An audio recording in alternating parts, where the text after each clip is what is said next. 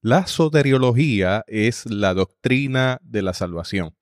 Y en esta ocasión el doctor Francisco Javier Goitía traerá este tema como parte de la clase de Historia y Teología 3 en el Seminario Evangélico de Puerto Rico. Preste atención y saque el mayor provecho de este material que yo sé que será de gran bendición a su vida como lo fue para la mía. Teotecnología.com presenta Teobytes. Comienzo esta mañana a hablarles acerca de la persona de Jesucristo. Eh, en los libros tradicionales de teología usted va a ver que primero se habla de cristología, la doctrina de la persona de Jesucristo, y después se habla de soteriología, la doctrina de la salvación. Yo voy a comenzar hablando esta mañana de soteriología, de la doctrina de la salvación, y luego vamos a hablar de cristología, eh, el asunto de la persona de Jesucristo. Y lo hago porque me parece a mí que el asunto soteriológico precede al cristológico. Eh, eh, el, el asunto de la identidad de Jesús como Salvador es más importante en las escrituras que quién es Jesús. E inclusive la pregunta de quién dicen los seres humanos que soy yo, que está en el texto bíblico, se escribe eh, o se inscribe en el texto bíblico ya en una comunidad que sabe que Cristo ha resucitado, ¿verdad? Porque sabemos que el texto bíblico es poseventum. Cuando el texto bíblico es escrito, es inscrito en cartas, en evangelios, ya el evento de Jesucristo pasó. Ya Jesús había nacido, ya Jesús había ministrado, había muerto y había resucitado. Así que la pregunta que hace el texto bíblico mismo eh, presupone y afirma el asunto de la salvación. Claro, va a haber, va a haber un desarrollo en cómo Cristo salva, en la doctrina de expiación, cómo específicamente eh, sucede el evento de la, de la salvación. Pero lo soteriológico, la afirmación de Jesucristo como Salvador, es primero inclusive a, en el asunto formal de su, de su identidad. Este, la pregunta que nos haríamos para comenzar a hablar de, de salvación es de que somos salvos. Si Cristo es nuestro Salvador, si usted afirma que, que un encuentro con Cristo le cambió la vida,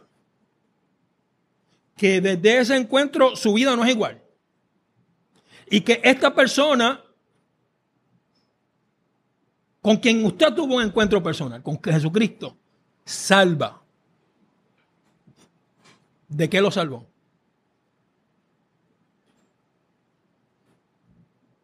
De no pagar la hipoteca.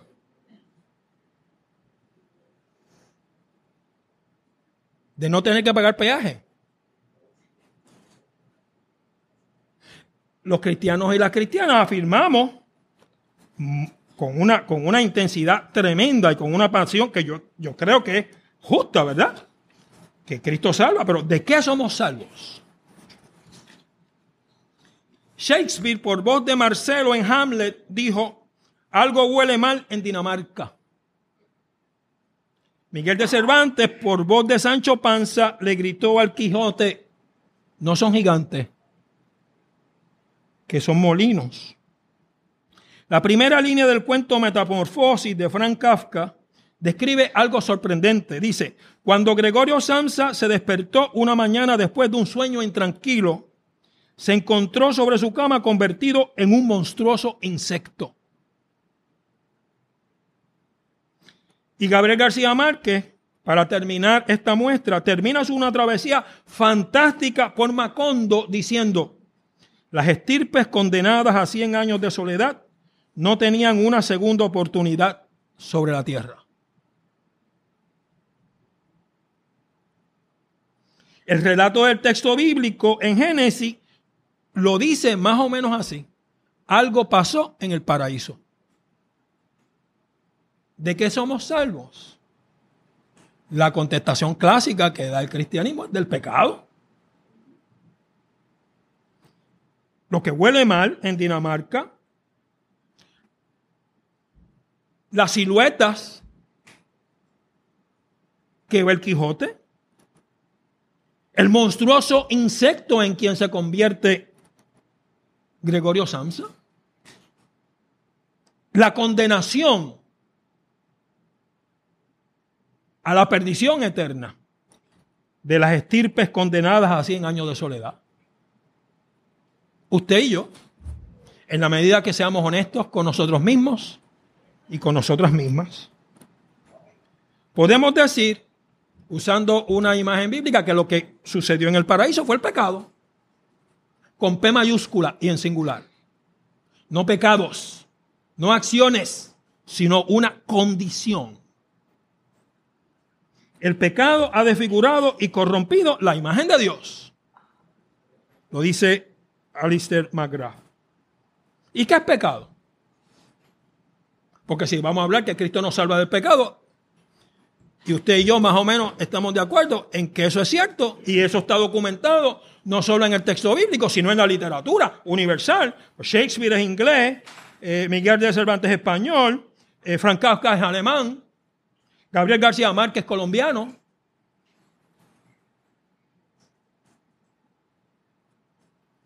Cirilo de Jerusalén y la patrística griega no identifican la corrupción de la imagen de Dios al pecado original, ¿verdad? No, no, no lo identifican. Cirilo afirmó que no había necesidad para Adán y Eva de salir del estado de gracia y de pecar. Esta acción, pecar, para Cirilo, es producto del abuso del libre albedrío. Es decir, no había necesidad para ellos de no obedecer, sino que la definición misma, podríamos hablar de imagen, que es la libertad, fue, fue abusada y eso es pecado.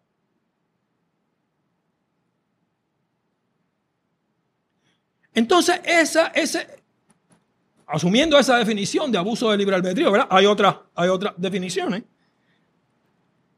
Esa situación paradigmática que modela la condición humana, porque sabemos que Adán y Eva no son personajes históricos, ¿verdad? Usted sabe eso. Eso que modela el texto no solo es cuestión de los primeros seres humanos que existen, sino que es una condición de la humanidad misma. Es decir, eso que modela Adán y Eva en el relato de Génesis le pasa a usted y le pasa a mí. Abuso del libre albedrío o pecado, como sea definido. Y eso afecta a la moral.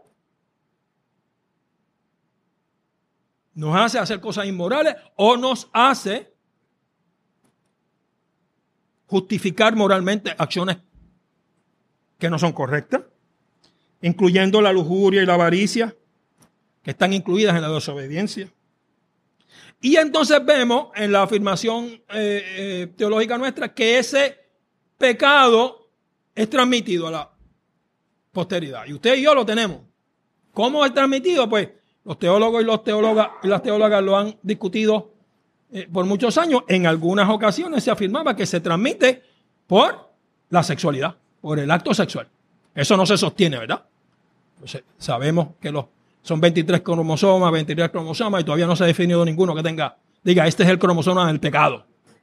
¿Verdad? Lo que se afirma es la condición. Y en vez de hablar de pecado original, lo que se habla es de pecado, dice Migliore, universal.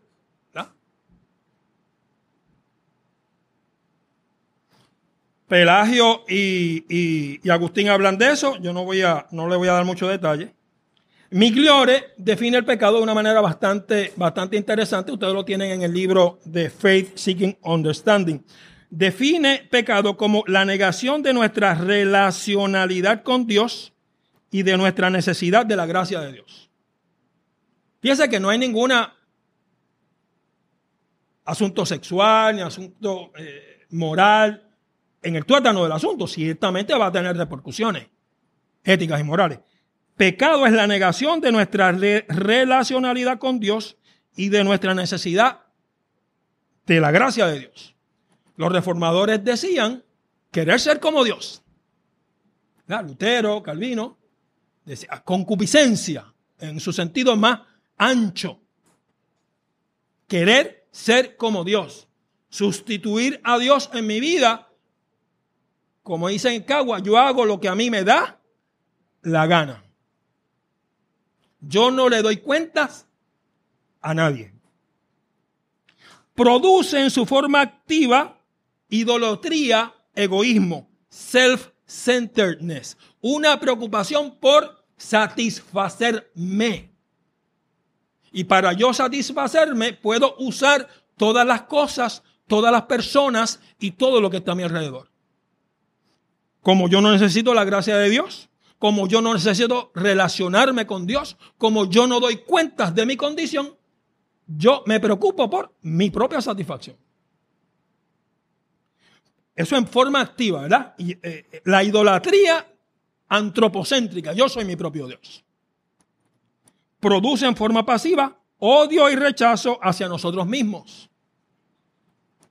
Y una idolatría al otro, forma pasiva, ¿verdad? Cuando, cuando somos objetos del pecado de otro, cuando vivimos en una condición que nos subordina, eh, el pecado se, puede eh, eh, manifestar en odios a mí mismo, en rechazo de mi propia identidad, en ser idólatra a la persona o al ideal o a otra cosa que no soy yo, porque eso me domina. Produce desde nosotros en sus formas activas y pasivas dominio. ¿Usted domina a la otra persona o es dominado por otra persona? servilismo, autoexaltación, megalomanía, tenemos varios ejemplos en nuestro país, y autodestrucción, esclavitud. Todas son manifestaciones activas o pasivas de pecado. Se expresan en indiferencia, en apatía y en hasta resignación. O en prepotencia. Yo soy, y aquí me ubico históricamente, el último pincho en la marginal. Yo soy la última Coca-Cola en el desierto. El pecado se vive en paradoja. En el pecado universal, ¿verdad? El pecado que, que se modela en el texto bíblico, la condición que es parte de la definición misma del ser humano, se vive en paradoja, es universal, todo el mundo lo tiene. Aunque usted no sea cristiano, eso apunta y define una condición humana, el egoísmo, la avaricia, el abusar o el sufrir las consecuencias del ser abusado, el servilismo. Eso, eso, eso, le pasa a todos los seres humanos. Pero es una acción escogida. Por otro lado, yo me ubico en ese lugar. Y por más, ya sea que yo tengo más opciones de decisión o menos opciones de decisión, en última instancia es, una, es parte de mi decisión. Hay gente que tiene más alternativas de decisión que otras, ¿verdad? El poder cuando usted lo tiene, lo que le da son alternativas decisionales. Y el poder cuando no lo tiene, le quita alternativas decisionales.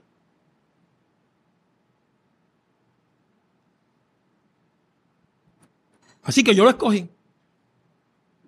Activo o pasivamente. A la vez que es algo que es definitorio de lo humano. Dice Mick Llore. El pecado se insinúa en toda acción humana, tanto como malo diabólico o como bueno celestial. Porque la religiosidad puede ser pecado. ¿Verdad? El yo ponerme como vara o yo poner el entendimiento que yo pueda articular de Dios y de las cosas relacionadas con Dios como vara para medir a los demás. Y yo uso la vara para medir a los demás para, en una, desde una perspectiva religiosa, abusar de los demás. Eso es pecado. ¿Cómo como hay cosas malas. Hay, hay, hay, experiencias históricas malas para las personas, malas para los países y malas, malos para, para los continentes. Yo no creo que haya ninguna, bueno, deben haber dos o tres, pero la mayor parte de las personas, eh, cuando hacen algún tipo de evaluación acerca de la Segunda Guerra Mundial, eh, Hitler es un ejemplo de lo, de, lo, de lo peor que le puede pasar a un ser humano y de lo peor que puede hacer un ser humano, ¿verdad? Aunque hayan dos o tres personas que todavía lo tengan como modelo paradigmático de lo bueno. Es corrupción. Y lo voy a repetir, el pecado es corrupción. Y provoca corrupción. Activa tanto de la persona como de las estructuras públicas y corporativas de la vida. Y esto no es mío, este es mi ¿sabe por si acá? Just saying. Dice Miglior, la Biblia está más interesada en afirmar la realidad del pecado, la necesidad del arrepentimiento y la promesa divina de redención que en recuperar un paraíso perdido. Es decir, salvación no es regresar al paraíso. Además lo cerraron, estaba en la carretera de Caguada Río Piedra. Me fui en otro trip. De nuevo, salvarse no es regresar al paraíso. Salvarse es vivir en Dios y con Dios en el reino. Y es hacia adelante, no es hacia atrás. Y el reino no es el paraíso. La doctrina del pecado original no es una teoría de origen del pecado, sino la afirmación de que la humanidad se encuentra atrapada en una condición o estado de cautividad. Y lo voy a repetir. Esto es, esto es casi eh, verbatim de mi gloria. La doctrina del pecado original no es una teoría de origen del pecado. No se refiere a cómo empieza el pecado o dónde empieza el pecado. Sino es la afirmación de que la humanidad, usted y yo y la humanidad en pleno, nos encontramos atrapados en una condición o estado de cautividad. Por eso, mi gloria habla de pecado universal en vez de pecado original. Se distingue entre pecados P minúscula y en plural, que son las acciones, lo que usted hace a partir de la condición, y pecado, P mayúscula en singular, que es la condición misma. Por la condición de pecado, usted hace acciones pecaminosas. Pero hay acciones pecaminosas que parecen buenas. Yo puedo diezmar y que para mí diezmar sea pecado si yo diezmo para que en la iglesia se tome en cuenta mi opinión por encima de las demás? Toma. Yo puedo ir a la iglesia y ese asistir continuamente a la iglesia, hacer pecado. Si yo voy a la iglesia no a adorar a quien me salvó y no a ver cómo puedo ayudar a los demás, sino para que vean lo bueno que yo soy. O lo santo que yo soy. No solo en la comunidad de fe en donde adoro, sino en mi trabajo o en mi comunidad. Así que por eso la condición provoca acciones, pero las acciones son a veces bastante difíciles de evaluar en cuanto a si son pecado o no. El pecado es radical, afecta a la totalidad del ser humano, y es universal, afecta a todos los seres humanos. Yo todavía no he visto a nadie que no haya sido afectado por él. Aunque yo conozco mucha gente que parecen que viven muy cerquita de Dios. Esta, esta, esta, esta reflexión corta acerca del pecado contesta de qué somos salvos. Por supuesto, puede ser ampliada, ¿verdad? Está el pecado estructural, está el pecado corporativo, está el asunto de, cómo el pecado es más que la suma de las partes, ¿verdad? Yo creo que eh, lo, que por ahí hablan de cosas diabólicas o de demonios, yo a mí me interesa más verlo como la curva geométrica del pecado en vez de la curva matemática del pecado, ¿verdad? Ustedes que saben de matemáticas saben que una curva matemática es uno y uno y sale una línea recta, ¿verdad?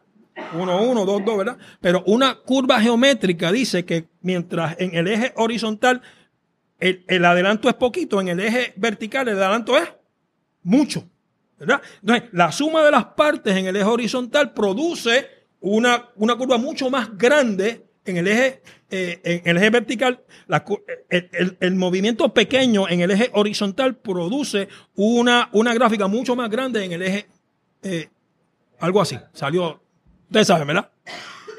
Lo que quiere decir que lo que la gente llama demonio, lo que la gente llama el mal, lo que la gente llama esta cosa que- que aparentemente tiene rabo y que toma decisiones, es la suma de todos nuestros pecados.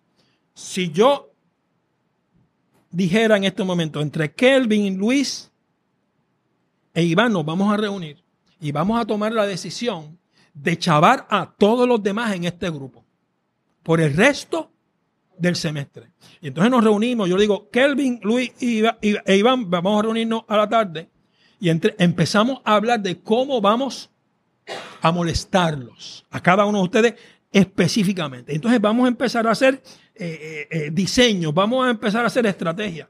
Eso que vamos a hacer se puede convertir en una fuerza en sí misma que se sale de las manos de Kelvin, de Iván, de Iván, de Luis y mío, y se convierte en un mal muy grande que hace más daño de que lo que, lo que nosotros pensamos al principio. ¿No le ha pasado eso a ustedes? Y de repente una acción que parece mala pero no tanto, se convierte en un daño irreparable para un tercero. Esa es la fuerza corporativa estructural del pecado que se entrelaza, se enhebra en las organizaciones culturales, en las organizaciones políticas. Entonces, eh, la suma eh, de los, de los malos deseos se convierte en una fuerza que, que toma decisiones. ¿Me expliqué bien?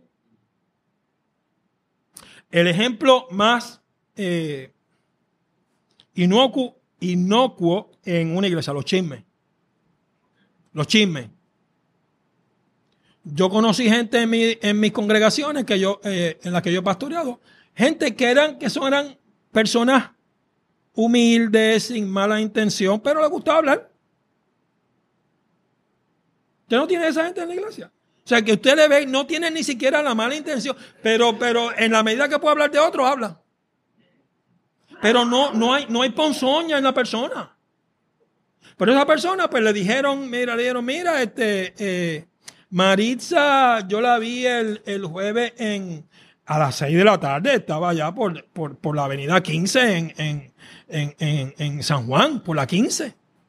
Y entonces eso le dijeron a ella y ella dice, oye, tú sabes, ¿a dónde vieron a Maritza el jueves pasado? Estaba en un pop en el viejo San Juan.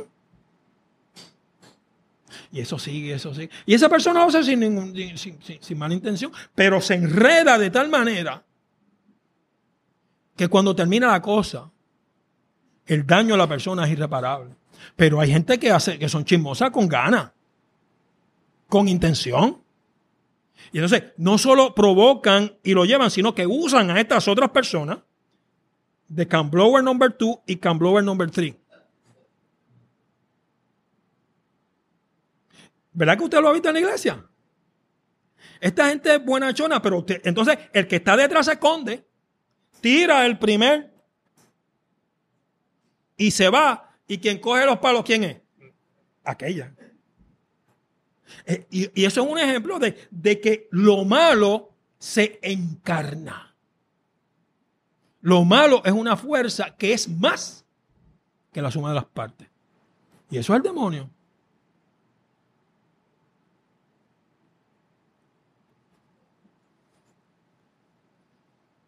Del pecado nos salva Cristo.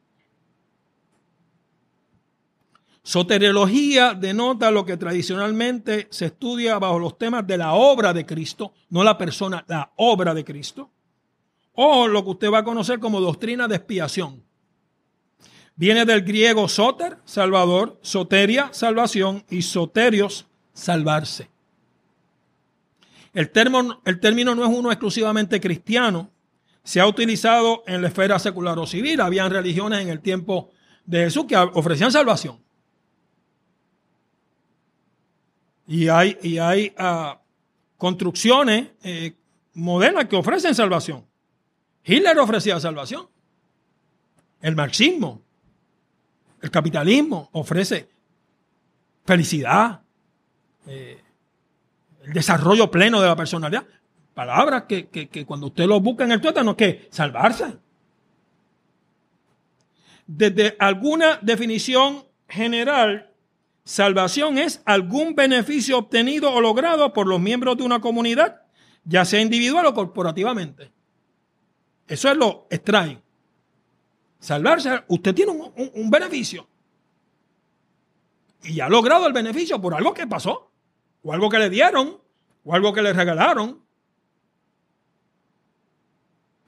Y el concepto es utilizado en casi todas las religiones. De alguna manera, aunque no se use la palabra, las religiones lo que, lo que, lo que, lo que, lo que, lo que dan es felicidad, es autorrealización, a partir de algo o de alguien. Lo que es particular al cristianismo es asignar un papel protagónico a Jesús en el evento. Jesús es tanto el fundamento de la salvación como la forma que ésta toma en la tradición cristiana. Jesús tanto el fundamento como la forma.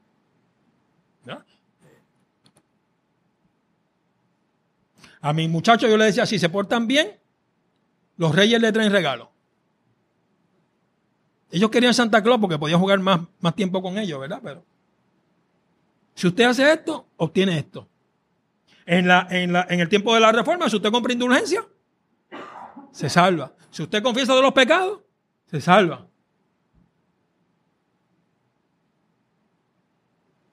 En este caso, Jesús se convierte en lo que es la salvación misma.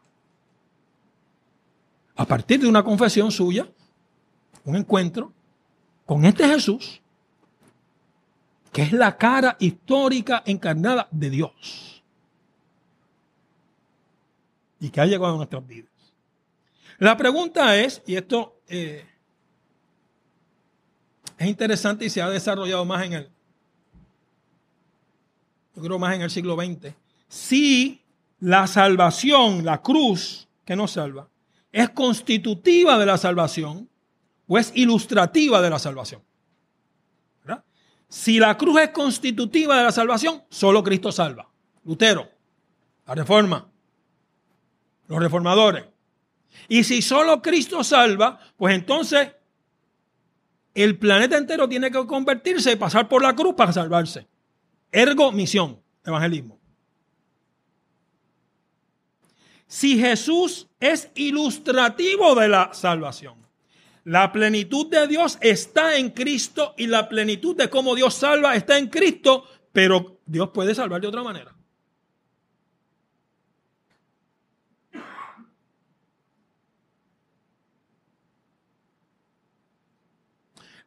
Lo clásico en, el cristianismo es ver a Cristo como constitutivo de la salvación, pero en los diálogos interreligiosos se puede hablar y hay articulaciones, por ejemplo, John Hick, que habla de, de, de, Jesucristo como ilustrativo de la salvación, ¿verdad? Dios yo, yo creo que ustedes saben que Dios es más grande que el cristianismo, ¿verdad? Eso se estipula. Pues entonces, si Dios es más grande que el cristianismo, ¿hay alguna manera de Dios crear una relación de salvación con una persona que no sea cristiana, que sea tan eficaz como la relación que crea en Cristo? Eso usted lo tiene que contestar, ¿verdad? Yo no se lo voy a contestar a usted. Usted como pastor, como pastora, como teólogo, como teóloga, tiene que contestarlo. La tradición cristiana clásica, repito, es constitutiva. El mundo que vivimos globalizado, el mundo que vivimos tan grande y con tantos problemas religiosos.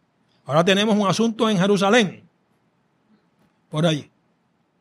Nos puede llevar a pensar muy seriamente acerca no solo del beneficio de una afirmación constitutiva de Cristo en términos soteriológicos, sino de la posibilidad, sino del daño que puede hacer eso a otras personas y de lo que sería una cristología ilustrativa de la salvación, ¿verdad? Martin Caller pregunta, ¿Jesucristo dio a conocer detalles de una situación incambiable o estableció una nueva situación.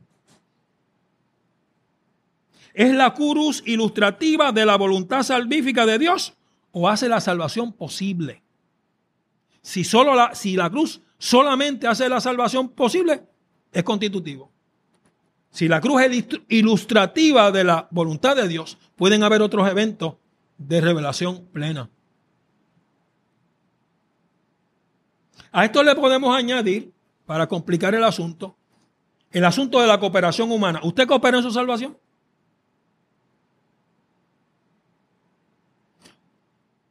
¿Y cómo coopera? ¿Cuánto de, lo que, ¿Cuánto de lo que usted coopera vale? ¿Y cuánto vale Cristo? ¿Tiene la imitación de Cristo alguna característica soteriológica? El imitatio Christi.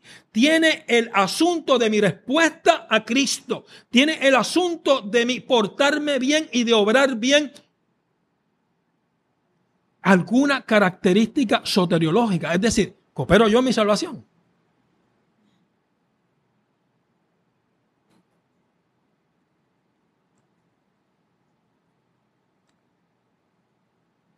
¿Y la salvación? ¿Pasó, pasa o va a pasar?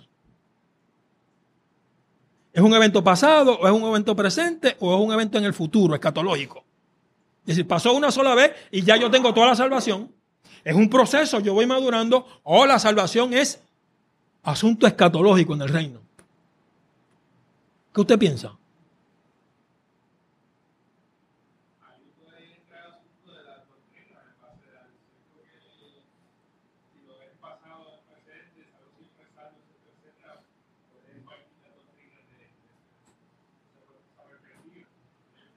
Sí, y, la, la, tradición cristiana afirma que pasó, que pasa y que va a pasar. Las tres cosas.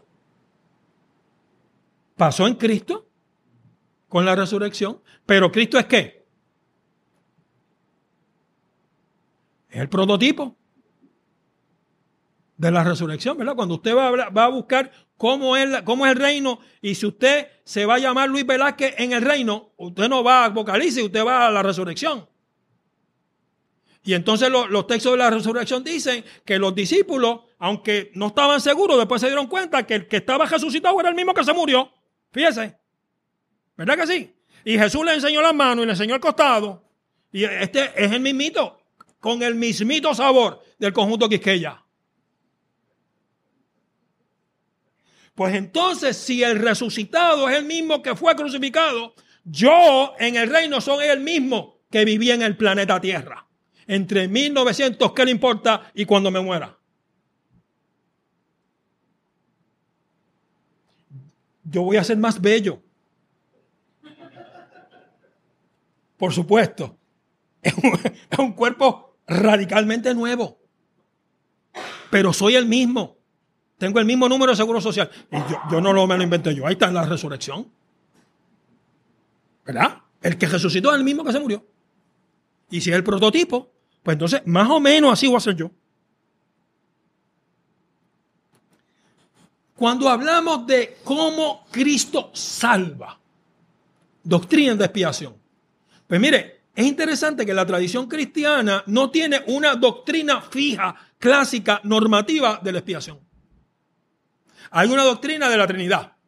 Hay una doctrina de, de Cristo, ¿verdad? 100% ser humano y 100% divino. Y entonces el, entendimiento de Dios es trino. Esas son doctrinas clásicas, medulares, eh, son definitorias del cristianismo, pero no hay una doctrina definitoria de, expiación. Sino que eh, eh, hay cuatro o cinco que sobreviven una al lado de la otra y que no son mutuamente excluyentes. Cuando usted hable, habla de salvación y yo hablo de salvación, a veces estamos hablando de dos a la misma vez. La primera es sacrificio.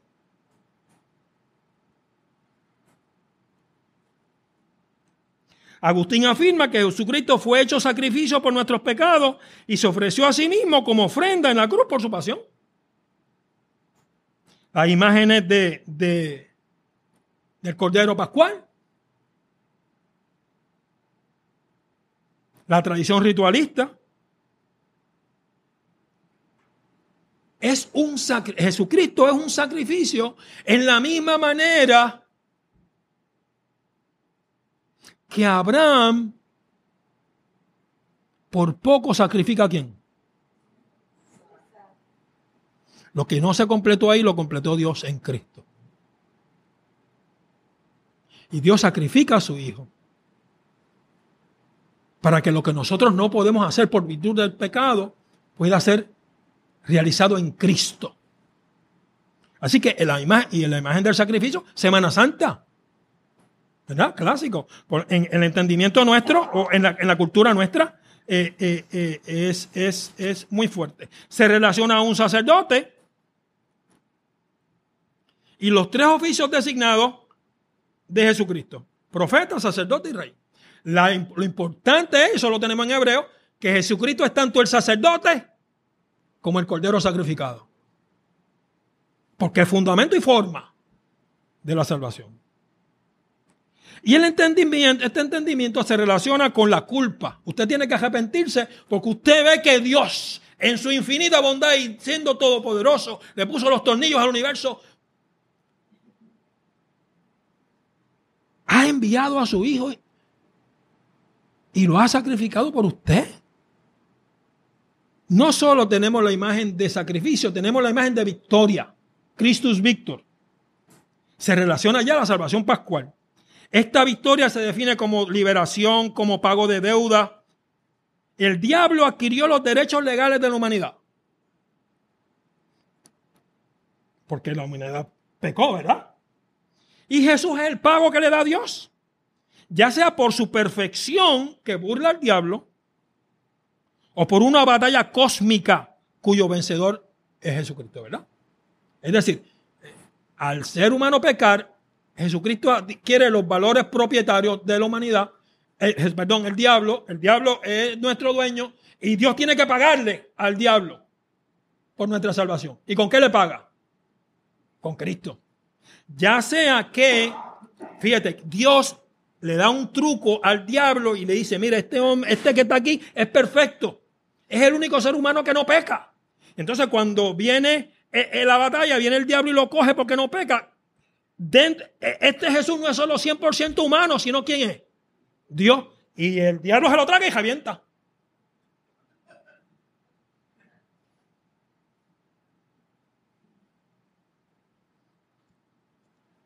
o ya sea una batalla cósmica, estilo Star Wars, entre quién? Entre el poder del bien y el poder del mal. ¿El poder del mal quién es? El diablo. ¿Y el poder del bien quién es? Jesús. Y en esa batalla cósmica, ¿quién triunfa? Triunfa, triunfa Jesús. Y porque Jesús triunfó en la batalla, pues usted es salvo. Y entonces eso es una victoria, ya sea por mala digestión del diablo, o ya sea por una victoria cósmica. Cristo ha sido vencedor, por lo tanto Dios recupera la propiedad del universo y usted y yo somos salvos. Entonces yo a usted no le da ese sentido de culpa por arrepentirse solamente, sino que usted tiene eh, eh, este sentido grande de, alegría, de confianza, porque Cristo es victorioso. Y cuando yo estoy en las malas, yo sé que Cristo qué? Venció. Está el perdón, el clásico perdón del pecado. Anselmo pregunta, Cur Deus homo, ¿por qué se encarnó Dios? Y eh, aquí se habla del asunto de la satisfacción, ¿verdad? Dios creó un estado de justicia o rectitud original. El ser humano pecó. Ese estado se cambió y para satisfacer los requerimientos de Dios. Porque para que, para que el ser humano sea salvo tiene que conformarse al requisito de Dios de que tiene que ser perfecto. Y el ser humano, no hay ningún ser humano que pueda satisfacer la, el requerimiento de Dios de ser perfecto. Pues entonces Dios envía a su Hijo para que lo que no pueda hacer el ser humano, lo haga quién? lo haga Jesús. Y Jesús no peca, Jesús cumple cabal y absolutamente los requerimientos de Dios de este estado de justicia o rectitud original. Por lo tanto, Jesús cumple y Jesús le pasa ese premio de haber cumplido, por haber cumplido, que él tiene, como Dios no lo necesita, ¿a quién se lo da? A los seres humanos. Entonces, por el asunto de la satisfacción que Cristo cumple, usted y yo somos salvos. Fíjense, van cuatro. Eh, sacrificio, victoria y satisfacción. Tres. voy para la cuarta. La cuarta es que Jesús es un ejemplo moral. Pedro Velardo dijo, el propósito y causa de la encarnación fue que Cristo iluminara el mundo con su sabiduría y lo excitara de modo que el mundo le amara. Es decir, Jesús modela al ser humano perfecto. Y ese modelo se convierte en, nuestro derrotero, en, nuestra, nuestro deseo de, de ser tan perfecto como fue quien? Jesús. Agustín dijo, el Hijo de Dios tomó nuestra naturaleza y al hacerlo hizo suya la tarea de enseñarnos cómo vivir en palabra y ejemplo hasta la misma muerte. De este modo nos amarró a Él mediante su amor. La modernidad asumió el tema sin asumir las dos naturalezas y convirtió a Jesús en un ejemplo. Usted conoce a un montón de personas que dicen, yo no soy cristiano, pero Jesús es un modelo a imitar. Jesús es una de esas personas eh, que ha vivido en la humanidad, a quien podemos mirar para hacer lo que, la, plenitud de lo que un ser humano debe ser. Y entonces ahí la diferencia de Jesús entre Jesús y nosotros es de grado y no de naturaleza. No es de naturaleza porque se ve a Jesús solamente como el ser humano que logra la perfección. Y es de diferencia porque él vive en un grado de perfección mayor que la de nosotros. Cuando usted y yo hablamos de salvación, juntamos las cuatro. Sacrificio, victoria, satisfacción y moral. Y no son mutuamente excluyentes.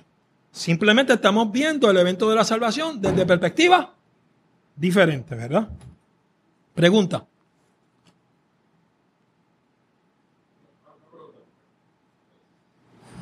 Se escucha lindo la de salvación Jesús que satisface a un Dios que requiere demanda, y el ser humano no las cumple cada otro. Pero ahora mismo, yo lo digo porque trabajo mucho con jóvenes, ¿no? ¿Cómo, cómo ilustramos ese mensaje a una juventud que está influenciada por un pensamiento bien nacionalista, eh, donde eso parece ser hasta un poquito hasta inmoral? Bueno, que, que, que permite y envía a su hijo a que lo sacrifique. Se escucha lindo en el discurso eclesiástico, gloria a Dios, qué bueno, Abraham, un prototipo de Jesús, que, a mí de Dios, que va a entregar a su hijo, pero no cumple, y, pero, pero... Bueno, el, el, lo que yo he compartido con ustedes son eh, las doctrinas clásicas de expiación. Hay otras maneras más contemporáneas de eh, articular eh, la soteriología, ¿verdad? Y las críticas que hacen son exactamente las que tú dices. Es una batalla cómica, ¿dónde es eso? Detrás de Júpiter. ¿Dónde está la batalla cósmica? Si vemos el, universo que nosotros entendemos hoy no es el universo de hace, de hace, de hace qué sé yo, 1500 años. ¿Dónde es la batalla cósmica? ¿Dónde, dónde está e, e, e, ese, esa encarnación del mal pleno y esa encarnación del bien? ¿Dónde estamos? ¿Dónde se ubican? En el asunto del sacrificio. ¿Qué Dios es este que sacrifica para salvar? El asunto del ejemplo moral. Solamente la moral salva. Somos solamente seres morales para hablar de salvación. Y en el asunto de la satisfacción, eh, ¿por qué Dios exige perfección? Primero nos hizo, después pecamos y después Él tira la cascarita y después que Él quita la cascarita, entonces quiere que seamos perfectos.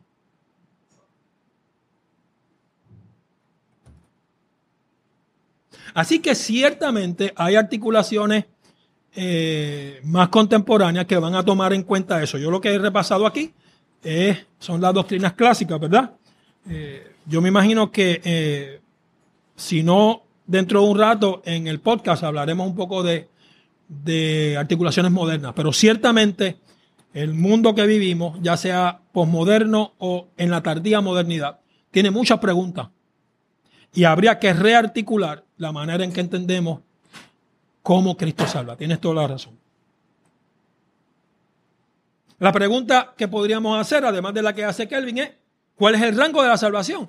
¿Cristo salva solamente a los elegidos o a todo el mundo?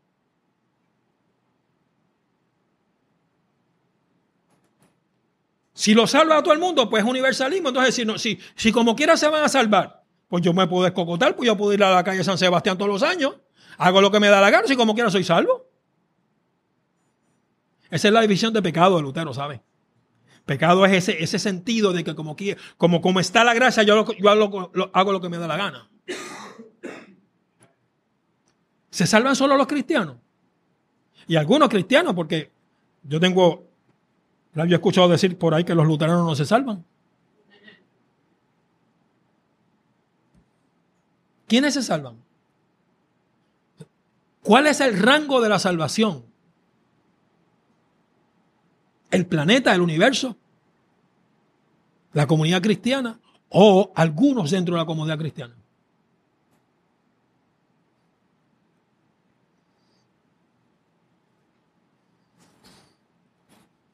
¿Quiénes son los elegidos? La expiación es limitada. Es decir, Jesús solamente se murió por los que se iban a salvar. O Jesús se murió por todo el mundo.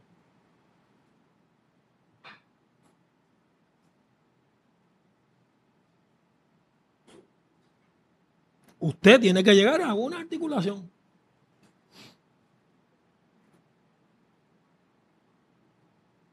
de cómo el nacimiento, la encarnación, la crucifixión y la resurrección valen para un ser humano, para una comunidad humana o para la humanidad. ¿Cómo eso se relaciona con nuestro entendimiento de que somos imagen de Dios y cómo eso se relaciona con el pecado? Y si usted afirma o no que usted o un ser humano puede cooperar o no en la salvación. Retos y desafíos. ¿Qué hora hay? Termino rapidito y en la segunda parte aterrizamos en Puerto Rico. ¿Está bien? ¿Es la lucha cósmica sostenible hoy? ¿Realmente usted cree que hay que, en algún lugar del universo va a haber una batalla entre Jesucristo y el diablo?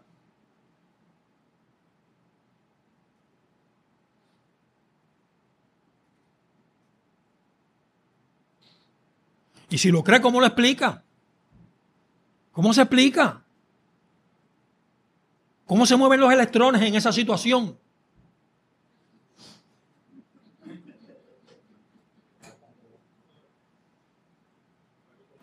¿Tiene el diablo el mismo poder de Dios? ¿O tanto poder para tener derechos legales sobre el mundo que vivimos? En, el asunto de la, del pago de la deuda. ¿tiene, ¿Tiene el diablo tanto poder que es propietario del universo y Dios se lo dio?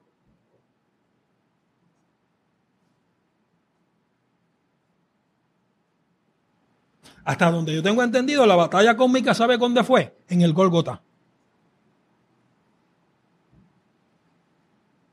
Y yo no sé ustedes, pues a mí me dieron que Jesús ganó. Eso fue lo que dijeron. Pregúntele a Juan, a Marco, a Pablo. Y si Jesús, que es la encarnación de Dios, tiene el poder de Dios y Dios es Dios, pues mire, el diablo nunca tiene el poder, el mismo poder que Dios. Nunca. Entonces, ¿por qué hacemos a veces la proclamación? A veces proclamamos y predicamos como si el diablo tuviera más poder que Dios.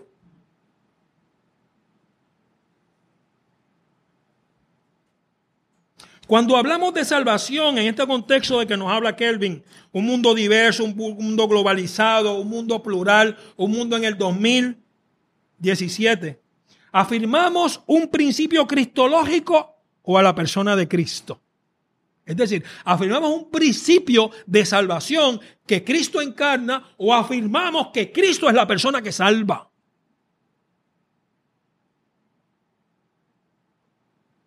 ¿Cómo lo hacemos?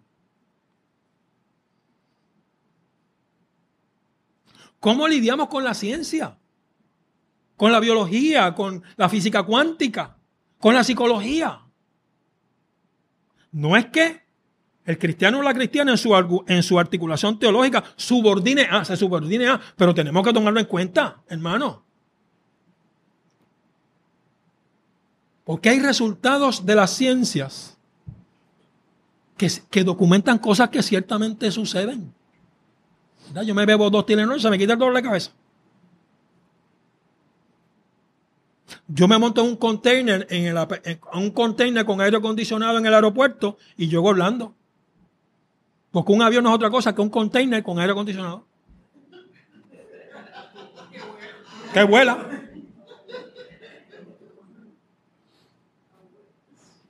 Y esos tipos salen de aquí y llegan allí. Es más, a la misma hora. Últimamente se atrasan, pero llegan. ¿Cómo asumimos el dolor de la cruz sin, sin afirmar el dolorismo? Que lo que salva es el sufrimiento y no Cristo. Porque a veces la gente se cree que mientras más sufre, más se salva. En, en, Cagua dicen de otra manera. Mientras más sufro, más gozo.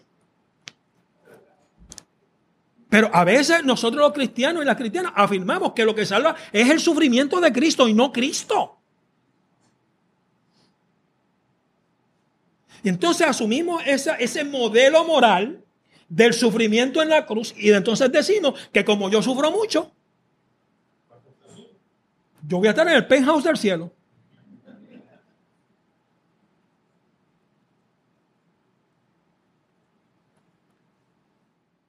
¿Cómo hablamos del mal o lo malo estructural, corporativo, que hay en nuestro alrededor sin antropologizarlo? Y el demonio no es otra cosa que la antropologización del mal.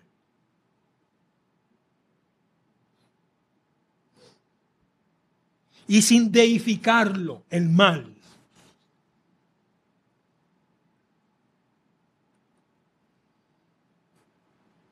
Vamos a coger aquí un break. Tienen cinco minutos para que suban a beber café.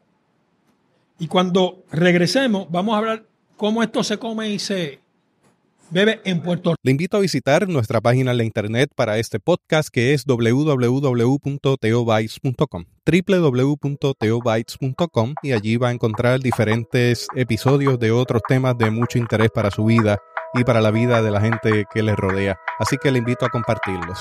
Hasta aquí esta edición de Teobytes. Gracias por darnos el privilegio de llegar hasta ustedes a través de las redes informáticas. Será hasta el próximo episodio. Que la paz y la gracia de nuestro Señor Jesucristo sea con ustedes.